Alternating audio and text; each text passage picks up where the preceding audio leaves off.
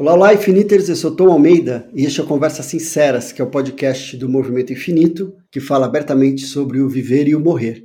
Teremos sempre uma convidada ou um convidado, ou uma conversa, que vai nos ajudar a atravessar de uma maneira mais natural possível os processos de envelhecimento, adoecimento, terminalidade, morte e luto.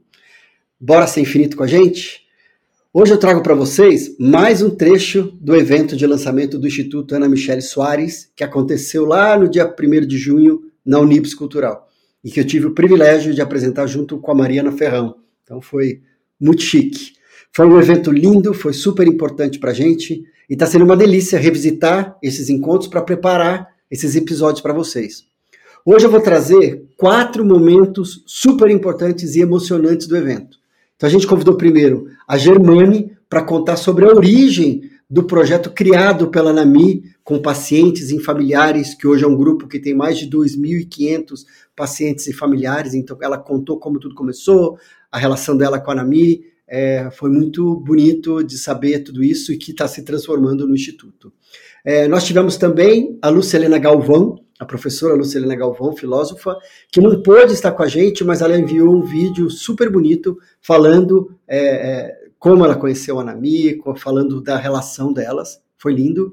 É, e daí teve, nós tivemos um momento assim que foi marcante. acho que para mim foi o ápice do evento, que foi a fala da Dona Alvenir, que é mãe da Nami, que escreveu o prefácio do último livro.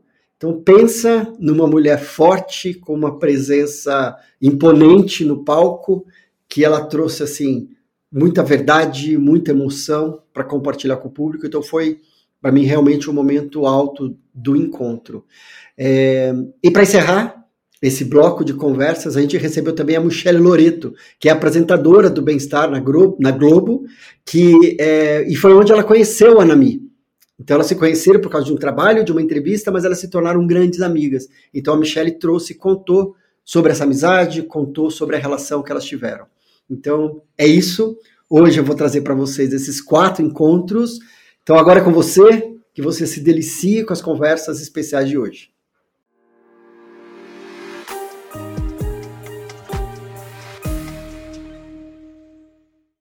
E agora a gente vai chamar uma outra grande amiga da Nami. Aqui? Aqui. Aqui, desse lado, a Germane vai aqui. É, Germane, isso. deixa eu ver se eu vou falar certo. Tiwitz. É assim? Quase como é. Germane é amiga da Nami. Uhul!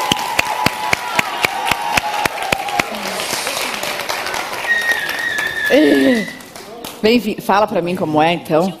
Tilwitz. Hum, obrigada por ter vindo, por estar aqui com a gente. Olha, você viu que o beijo no, microfone deu. A Germane faz parte do staff da Casa Paliativa, da equipe de transição para o Instituto Ana Michele Soares. Ai, você quer começar de algum jeito?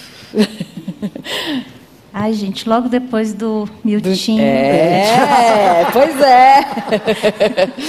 Sacanagem, Difícil. Né? Ela me contou quando você foi lá, me mandou foto, ó, oh, quem está aqui e tal. E eu também fiquei muito emocionada, porque era um desejo dela, fiquei muito feliz. É... É, eu acho que a, a está aqui também, assim, é, sendo muito amiga da Nami, muito próxima, e foi uma coisa que a Casa Paliativa criou. Eu acho que isso é uma coisa muito forte lá, assim, tem, tem relações muito importantes que foram criadas lá, é, que seguem, né? então agora viraram amigas de viagem e tudo mais. Eu queria primeiro trazer, Germane, um vídeo para a gente seguir, mas aquele vídeo que vocês produziram, no primeiro, só para vocês entenderem a essência e o que, que acontece nessa casinha. Vocês podem colocar o um vídeo para a gente, por favor?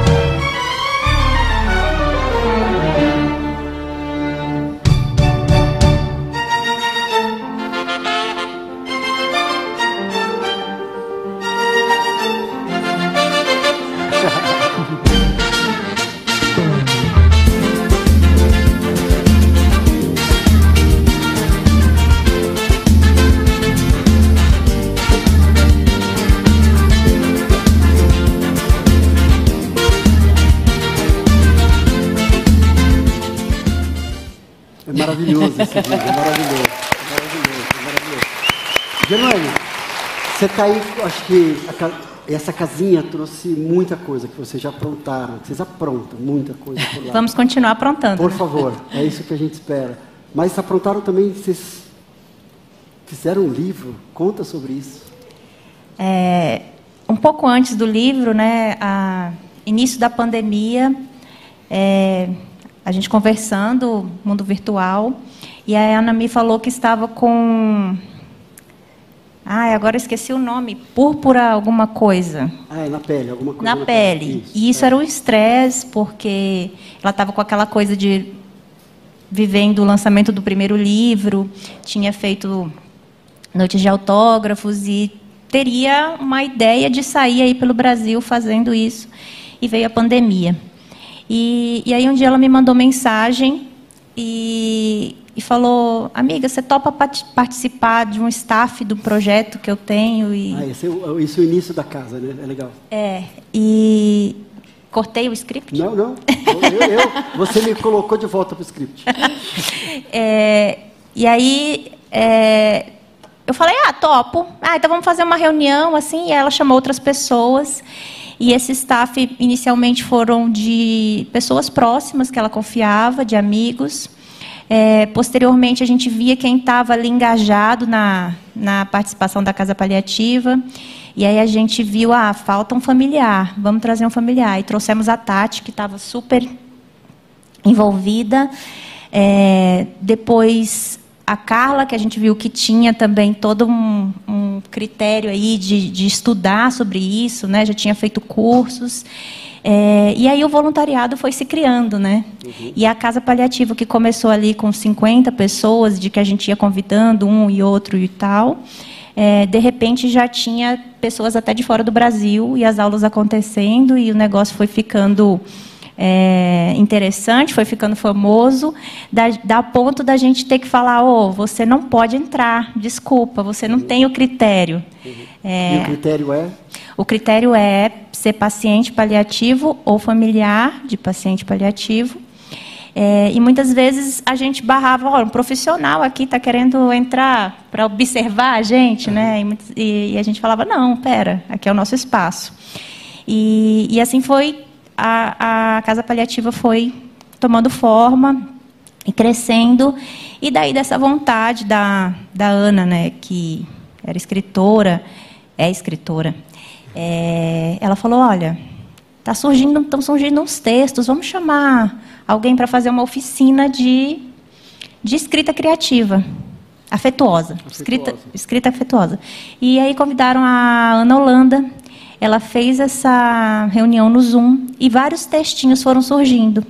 E aí surgiu a ideia do livro. Da ideia do livro surgiram oficinas, é, o pessoal se voluntariou lá, ah, quem vai querer participar, tal, tal, tal.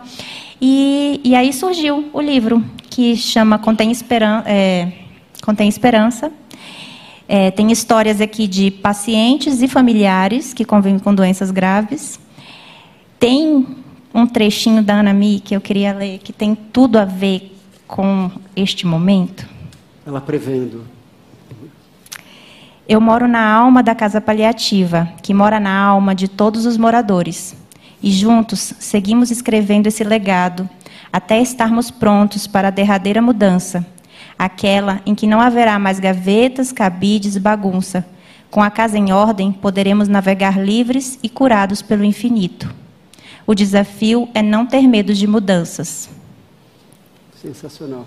E o que eu vejo, é, a gente está correndo já com o tempo, mas o que eu vejo é, é realmente muita transformação lá dentro. Eu estou desde, desde, desde o início de ver a transformação e realmente daí essa, esse equipe de voluntariado que é absurda de força e como que vocês vão criando coisas e é, as oficinas de tipo você fez a oficina de pão tem a esqueci o nome dela que é lá do ela já foi na vila de dança que ela puxa a oficina de dança eles ah, vão pro a Gi a Gi é. que dança pra caramba e todas elas dançando e os profissionais então tem vários profissionais voluntários né, que fazem assistência para quando tem alguém está passando por algum tipo de sofrimento. Sim, é. É, tem os profissionais voluntários e eu acho que a essência, assim, o que gira em torno é da própria rede se movimentar, né? É, por mais que tenham os profissionais ali para ajudar naquele momento de desamparo mesmo, é o que esses voluntários fazem de chegar no no tete a tete é mesmo ali com quem está sofrendo e lidar com esses sofrimentos que vão ali na todas as essências dos cuidados paliativos, né? Olhando todas as dores em todas as dimensões. Eu acho que, que é isso que, que a Ana tanto queria, né? Que as pessoas fossem é, aprendizes desses efetivos do cuidado paliativo, né? É, mas agora vocês já estão super preparadas e estão fazendo super. um milhão de coisas, estão sendo super fundamentais. E as ideias vão ó, só. Vai a gente já está em, em 20 dias já um milhão de coisas pensando e você, você aqui representando todo o staff, pacientes e familiares, não daria para estar tá todo mundo aqui, mas é uma representação. Inclusive, no Prêmio Avon do ano passado, a Anami te convidou, porque ela estava ela estava é, internada. Estava internada, e a Germane que foi lá representar, então ela está aqui representando agora toda a casinha. Uma honra para mim, gente. Toda a casinha. Obrigado. Obrigada. Obrigado. Obrigado. Obrigada, dá um beijo. Pode deixar. Hum, obrigado. Obrigado. Bom, e outra coisa que a Ana me queria muito, muito, muito, que estava até na bucket list dela, era conhecer, né? E que foi, exato, né? Conseguiu conhecer a Lucilena Galvão, professora de filosofia da Nova Acrópole, e a gente convidou a Lucelena, ela não conseguiu vir, mas ela mandou um vídeo que a gente vai assistir agora. E ela estava ela respondeu super fofa, né? Eu não posso, eu vou estar, acho que em João Pessoa. Eu ela... até gravei, tipo, vou estar fora mesmo. Ela ia estar fora, está é. numa palestra, já tinha é. uma palestra quando a gente falou com ela, mas ela gentilmente fez um vídeo para a gente assistir juntos aqui. Vamos ver o vídeo, por favor? Meu nome é Lúcia Helena Galvão, sou professora de filosofia gostaria de falar um pouco a respeito do meu relacionamento com Ana Michele Soares, conhecida pelos amigos como Ana Mi. Eu a conheci com maior proximidade há dois anos, quando ela me convidou para uma live. Nessa live, ela me entrevistou e falamos coisas muito bonitas sobre a vida, sobre a morte, sobre a possibilidade de usarmos a nossa vida para nos tornarmos mais humanos sobre a possibilidade de sermos felizes. E aí eu conheci a sua história, a história do seu diagnóstico, a história da casa paliativa que ela coordenava, a história da maneira como ela se relacionava com as pessoas que estavam na mesma situação que ela. Mas, sobretudo, conheci uma história muito peculiar e muito bonita. A história de uma menina de 28 anos que, ao descobrir uma doença grave, sem cura, ao invés de se entristecer, se fechar no sofrimento sobre sua doença, resolveu firmemente que no tempo que lhe restava ela seria feliz. Começou a fazê-lo imediatamente. Anami foi o limite das suas possibilidades para ser feliz a cada dia que tinha pela frente e também para tornar feliz aquelas pessoas que estavam à sua volta. E assim fez. Ela distribuía energia, força, vida, felicidade. Ainda quando a encontrei, há apenas uma semana da sua partida, conhecer a mim pessoalmente fez parte da sua bucket list. Quando a encontrei no hospital, ela ainda era a mesma Ana Michele que eu tinha conversado dois anos antes. Tranquila, aparentando felicidade, aparentando bem-estar, conversando sobre a comida que estava na frente dela, conversando sobre a sua casa em São Francisco Xavier, conversando sobre a vida com toda a naturalidade, como se a vida fosse infinita.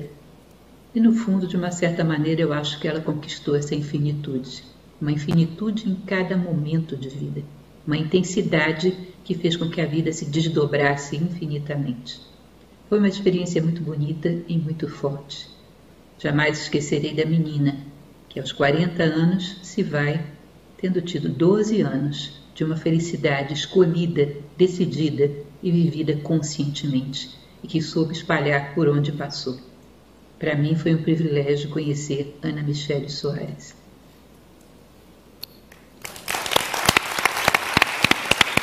E uma coisa que é importante lembrar que ela colocou né, a bucket list, né, a, lista de desejos de algumas coisas para ela viver em vida, e uma delas era, era é, conhecer pe, é, pessoalmente a Lucelena. E isso aconteceu, ela foi visitá-la no hospital. Então elas conversaram, elas se conheceram é, pessoalmente. E esse momento agora, eu acho que é um dos mais esperados dessa noite. Eu quero chamar aqui ao palco Dona Alvenir, mãe da Nami. Sem ela, nada disso estaria acontecendo aqui. E Dona Alvenir escreveu o prefácio do Entre a Lucidez e a Esperança. É...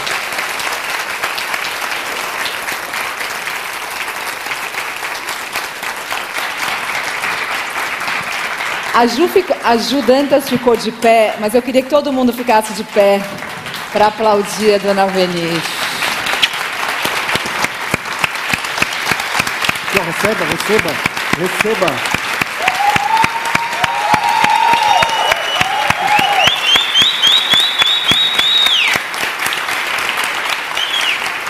Bem-vinda ao palco. Ai. Você me fez chorar muito com esse prefácio, muito, muito, muito, muito. E conta um pouco para a gente da história, do que você escreveu, de como está sendo tudo isso aqui para você. Bom, eu acredito que eu vou chorar, porque não tem como falar da minha filha sem as lágrimas vir aos meus olhos. Foi um dos períodos mais longos da minha vida. Foi cinco meses e meio que eu passei com ela naquele hospital. Mas ao mesmo tempo que era triste, eu me sentia confortável de estar com ela. Nunca a abandonei. É, conversamos de um tudo decidi na, é, nesse período que roupa ela usaria quando chegasse o seu último desejo. Ela me falou onde estava tudo. Ela decidiu quem seria a maquiadora dela. Que está aqui, inclusive, com a gente. Ionara foi a maquiadora escolhida por ela. E um certo dia, eu amanheci o dia um pouco, o coração um pouco apertado. Por volta de três horas da tarde, eu falei para ela que eu ia dar uma volta no hospital. E ela pediu para que eu fizesse um cambalacho dentro da minha bolsa. E eu falei que não, eu não ia para a rua para comprar nada. Cambalacho era, era uma, uma, forma comidinha. de trazer um tráfico de comida escondido. Mas é, o meu coração pedia para que eu fosse a um certo lugar. E eu fui à capela da igreja, da igreja a capela do hospital 9 de julho. Eu passava sempre por ali, mas eu nunca tinha entrado. Mas naquele dia me veio a vontade. E eu fui, sem falar nada para ela onde eu ia. Eu cheguei lá, entrei naquele lugar, uma luz fria, amarelada. Eu olhei cada detalhe daquele pequeno lugar, mas aconchegante. E eu me pus diante de uma imagem de Nossa Senhora Aparecida. Eu sou católica, não sou praticante, mas respeito todas as religiões. E eu fiquei por um tempo em pé, olhando no rosto de Nossa Senhora. E ali eu fiz o pedido. Mãe, tu que foi tão sofredora, viu teu filho sofrer muito. Eu não sou forte como você. Eu não quero ver minha filha passar por mais sofrimento. Teu filho já me deu a minha filha por 40 anos. Hoje, eu estou tirando minha filha de, de mim.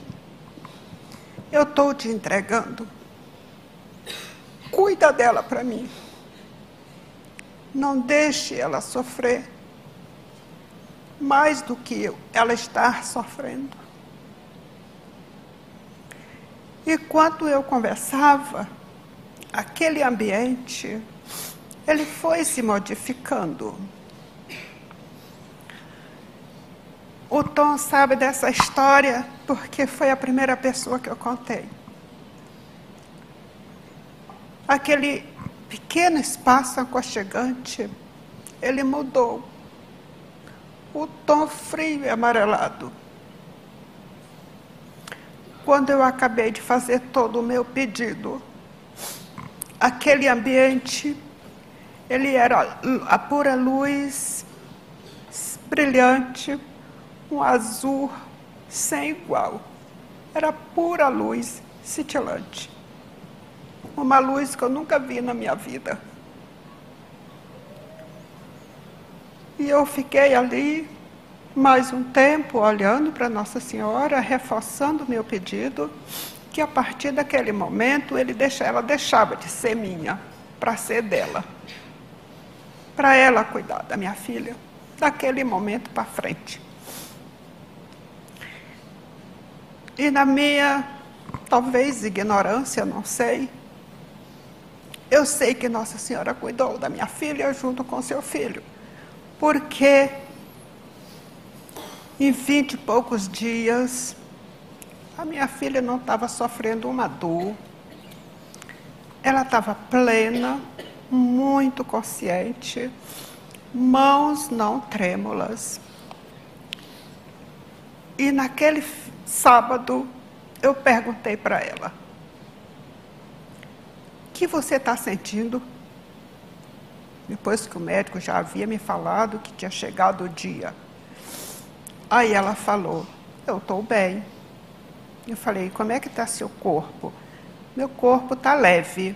Falei: Você está sentindo dores? E ela falou que não, que ela não estava sentindo dores. E eu falei: Você sabe o que está acontecendo? Ela: Claro que eu sei, mãe. Eu falei: Você sabe do que, que eu estou falando? E ela falou: Sei. E como é que você está? Ela: Estou leve. Duas mãos me seguram. Então, eu acredito que ela foi atendida. Vocês podem não acreditar, mas o acredita. meu coração acredita. A gente acredita. Que ela foi cuidada por uma mãe superior que sofreu a perca do seu filho com muita dor. Ninguém mais no mundo sofreu igual o filho de Maria. E minha filha ficou lúcida o tempo todo. Sempre que a gente precisou, ela respondeu, conversou, ainda desejou comer o bolo das crianças que criaram o bolo Anami. E ela falou para minha outra filha: Eu ainda gostaria de comer o bolo das meninas e tomar um café. Mas, infelizmente, ela não teve mais esse tempo. E eu acompanhei minha filha até o último instante. Ela me agradeceu muito por tudo e falou que sabia que era amada pela família e pelos pais dela. E foi até o último instante. Mas hoje eu agradeço a todos vocês por estarem aqui presentes. E ninguém estaria aqui se não a amasse de verdade. E eu quero pedir para vocês um viva Ana Michele. Viva! Viva! Muito obrigada.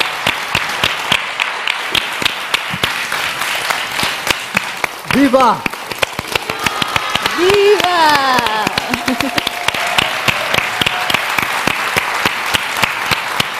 Obrigada mesmo a todos. Muito obrigada. meu coração está com, com vocês. Obrigada. Hum. Obrigado. Eu estou aqui, Alvenir, só pensando, ela me olhando e sentindo tudo isso, o tamanho do orgulho. Eu lembro o dia que vocês foram no prêmio da Avon de novo, e daí Sim. vocês estavam lá todos elegantes, ela mandou uma foto para mim, ela estava em casa, eu estava no hospital, não sei. Ela e ela me mandou a foto de vocês e falando assim, é sobre isso. A alegria de vocês. Ela falou, é sobre isso. É. E eu queria só passar rapidamente, eu quero, só para a gente encerrar, o tamanho e que a gente teve no começo aquela menina que mandou aquela mensagem e agora ela nesse lugar aqui também. Passa esse vídeo para gente. É um minuto, 30 segundos. Né? Quem for ver esse programa pense assim: essa mulher, essa mulher soube viver. Porque o câncer não vai tirar a minha alegria de cantar, de dançar, de amar, de abraçar, de tudo isso não vai tirar a minha alegria. Tem a escritora Anami no livro Enquanto Respirar. Eu posso até morrer, mas vai ser vivendo. Vai ser vivendo. Dora, você é uma mulher incrível. Não, sim, eu sou uma mulher medrosa.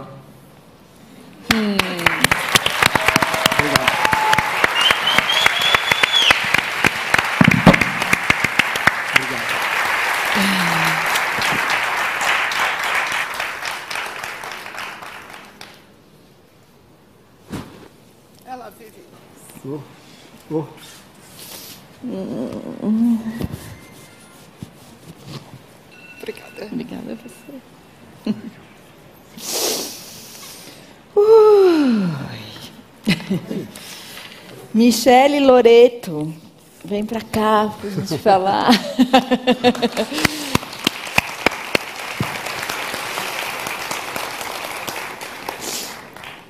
Eu comecei contando para vocês que foi por causa da Michelle que eu conhecia a Mi e a Michelle fez uma reportagem no Bem-Estar Hum, deixa eu ver. E eu fui assistir essa reportagem na ilha de edição, não conseguia parar de chorar, não conseguia parar de chorar. Eu falei, caramba, eu não vou conseguir apresentar o programa hoje, vou ter que chorar. E depois a gente assistiu a reportagem no ar e chorou mais e mais e mais e mais. Quando terminou, eu fui lá, me dá o telefone da Nami, que eu preciso conhecer essa mulher.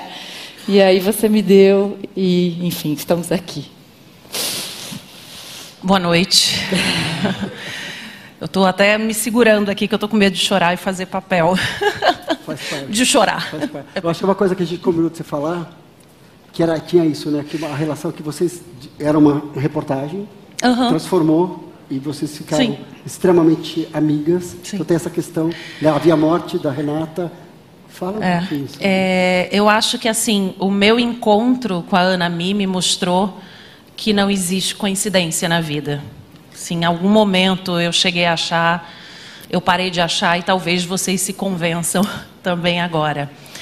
É, eu estava na redação e essa pauta sobre cuidados paliativos, porque ia ter um programa do bem-estar sobre cuidado, é, cuidados paliativos, seria feito por outra repórter. Só que naquela semana a Renata é, morreu e a pauta teve que ser adiada. Uma semana depois, a Ana me ligou para a redação e falou: posso dar a entrevista. E a pauta veio para mim. Ou seja, a pauta não era minha. E eu, a gente saiu ali da Berrine até a casa dela, na Zona Norte. Foi um caminho muito longo. Eu fui praticamente dormindo, porque eu estava passando por um período extremamente difícil na minha vida. Eu estava no início de um tratamento de depressão.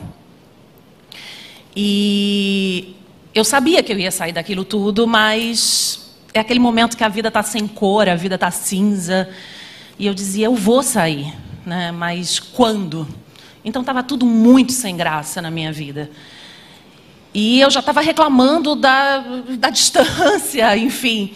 Cheguei lá sem nenhuma expectativa. E aí, de repente, a Ana abriu, eu olhei para ela e falei, oi, a Ana Mi está? Ela falou, sou eu. A Ana Michele, né? Ela falou, sou eu.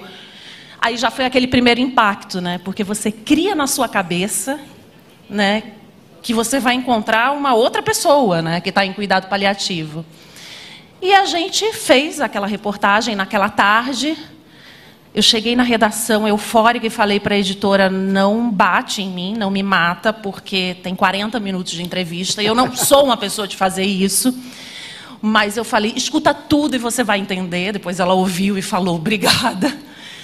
E naquele momento ali com a Ana Mi, é, houve uma troca muito forte. Em nenhum momento foi uma coisa do tipo nossa, eu estou passando por um problema, né? O meu é tão pequeno perto do dela. Não foi isso que eu senti.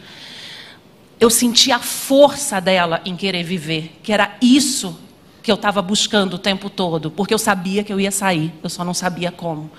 E eu entendi que era tendo força que eu ia conseguir. E eu saí de lá, a gente se identificou, dos Micheles ali, a gente se identificou de cara. Depois a gente fez essa matéria continuar, porque ela tinha um sonho de levar a família da Renata né, para um show do Estãozinho Chororó. Estãozinho Chororó, ele, eh, eles estavam lá na TV, eu liguei para ela, falei, você tem que vir para a TV, porque a gente vai fazer uma entrevista, não contei o que era, era uma surpresa, enfim. E dali nasceu uma grande amizade. É, e a Ana, ela, ela me ensinou justamente isso, não é o, o, o meu problema é menor que o seu. E ela sempre falava isso para mim. Porque quem já teve depressão ou alguém por perto sabe, depressão também pode te matar e pode te matar da pior maneira, que é em vida. Uhum. Você pode viver 30 anos, eu tinha 38, eu podia viver mais 40, 50. Se eu continuasse com depressão, eu ia viver 50 anos sem vida. E um dia a Ana chegou para mim e falou assim: Olha como a vida é generosa. É, você estava aqui falando, né, que essa troca, né, que a gente tem e tal, mas é, a Renata se foi. Não é que você substituiu, mas uma semana depois, eu tenho certeza que também foi coisa da Renata, você apareceu. É, eu também tenho um pouco dessa ironia da Ana eu tenho essa coisa de não levar muito a sério coisas que muita gente se leva a sério. Ela escreveu sobre mim no segundo livro, falando a frase que eu falei um dia para ela, que as pessoas se levam muito a sério. Eu não tenho, saco para isso, das pessoas se levando muito a sério. E, e a amizade da gente foi uma troca assim tão linda, uma experiência tão maravilhosa. E teve um momento da vida que eu acompanhava muito a Ana Mi e houve outros momentos em que eu acompanhei menos. E que isso faz parte. E às vezes a gente falava sobre isso. Te mandei uma mensagem faz duas semanas, tu só respondeu agora. Isso acontecia e ela brincava assim, ela falava, o meu oncocard com você, quem conhece a Anami sabe, né? Eu não passo. Eu falava, não passa. Porque eu falava, não, não vai, você vai fazer isso, tal, não sei o quê. E um, dia ela. ela... O Oncocard é dar uma carteirada, mas eu sou é. paciente é. de conseguir coisas. Ai, então, às vezes, ela, intencionalmente, ela falava, vou usar o Oncocard. É. E, e, no final disso tudo, eu, fui, eu, sou uma pessoa que eu nunca tive medo. Na minha família, a gente fala muito sobre a morte, sobre o que a gente quer. E eu nunca tive medo disso. Mas é óbvio né, que passar essa vida, um pedaço dela, junto com a Anami, você aprende muito mais. E um dia ela falou assim, eu tô, é, ela ligou para mim e falou assim, pela primeira vez eu tô assustada. Eu falei com o quê? Ela falou porque eu fiquei assustada em marcar um PET, um PET scan. E eu nunca fiquei. Aí eu falei para ela, mas vamos entender, por que, que você está assustada? Aí ela, não sei, é medo. E aí eu virei para ela e falei assim, cara, sente esse medo, chora. Você quer que eu vá para aí? A gente chora junto. É, se desespera, faz o que você quiser, marca o exame e depois volta a ser a Anami. E aí, depois, dias depois, ela falou assim: eu tô, estou contando isso porque ela falava para mim e eu falava, nossa, eu falei isso, pô, isso é importante, eu tenho que continuar. Uhum. Né? Assim, às vezes a gente faz coisas que a gente não percebe. E ela falou assim: você não me via como um diagnóstico. Você nunca me viu como um diagnóstico. Então, aquele dia que você falou isso para mim, você não estava falando o, o, que se espera, né? Vai dar tudo certo, imagina, ah, tenha força. Eu falei, não, cara, é para ter medo mesmo. Não interessa se é o centésimo exame. Você tem que ter medo. Mas depois do medo, a vida continua. E ela falava assim: Eu te agradeço porque você não me vê como um diagnóstico. E eu comecei a perceber, que eu acho que isso é muito importante aqui, que eu conversei com o Tom, né, em relação ao Instituto, é isso. Quando a gente tiver alguém do nosso lado passando por qualquer tipo de cuidado paliativo, seja ele um câncer de mama metastático, seja um momento de depressão, seja um problema na vida, nunca fale para essa pessoa Ai, tá tudo bem, imagina, a vida é tão linda, seu problema é menor. Não, a gente tem que aprender a sentir medo e depois continuar. E assim, eu fiz isso com ela, mas ela é que me ensinou que esse era o caminho certo, porque a gente vai fazendo as coisas por tentativa e erro. Então, assim, a Ana, ela, ela me faz falta todos os dias. Eu ainda pego o telefone para ligar para ela. Eu, eu, eu falo, eu tenho vontade, né? E aí mas eu falo com ela também internamente. Mas eu acho que essa lição é uma lição que ela sempre quis, é uma coisa que ela lutou, porque isso é dignidade. Né? Ela falou para mim nessa entrevista que é, ela passou a ficar tranquila com o diagnóstico quando ela entendeu que a finitude é para todos. Uhum. Né? E, e, quem garante? Né? Quem garante? É isso que eu falei. Quem garante que eu, se eu não tivesse me curado da depressão, eu não estaria ainda aqui falando com vocês sendo uma pessoa sem vida. Então, a, a Ana, ela me ensinou a viver, a respeitar a dor do outro, acima de tudo, a sua não é maior, não é menor, o seu problema não é maior, não é menor. E a viver, viver, viver, viver, viver os sonhos, viver os medos, porque a gente está aqui para isso. Então, é, eu sou muito feliz com essa não coincidência, porque não é coincidência ela ter aparecido na minha vida naquele momento e eu ter aparecido na vida dela naquele momento. Eu sou muito grata, já falei isso aos pais dela, pela filha que eles colocaram no mundo, que é o meu grande amor. Nada, Nada por acaso.